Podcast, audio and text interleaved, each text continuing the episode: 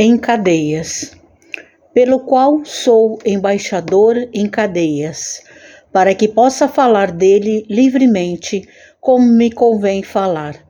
Paulo, Efésios capítulo 6, versículo 20.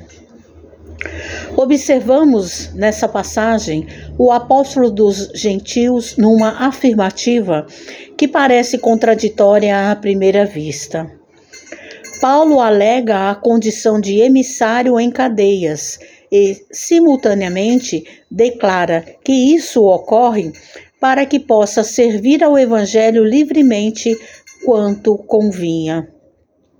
O grande trabalhador dirigia-se aos companheiros de Efésio, referindo-se à sua angustiosa situação de prisioneiro das autoridades romanas. Entretanto, por isso mesmo, em vista do difícil testemunho, trazia o espírito mais livre para o serviço que lhe competia realizar. O quadro é significativo para quantos pretendem a independência econômico-financeira ou demasiada liberdade no mundo, a fim de exemplificarem os ensinamentos evangélicos.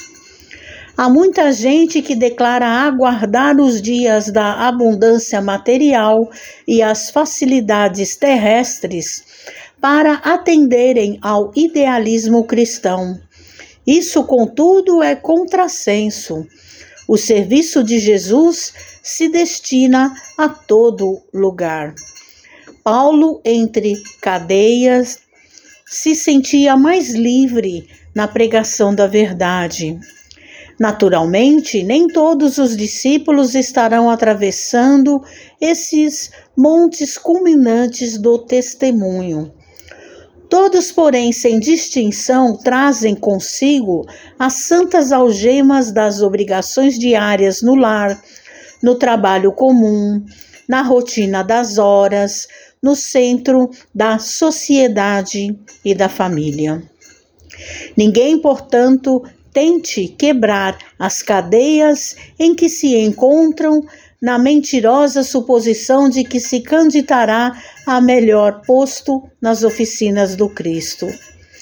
Somente o dever bem cumprido nos confere acesso à legítima liberdade.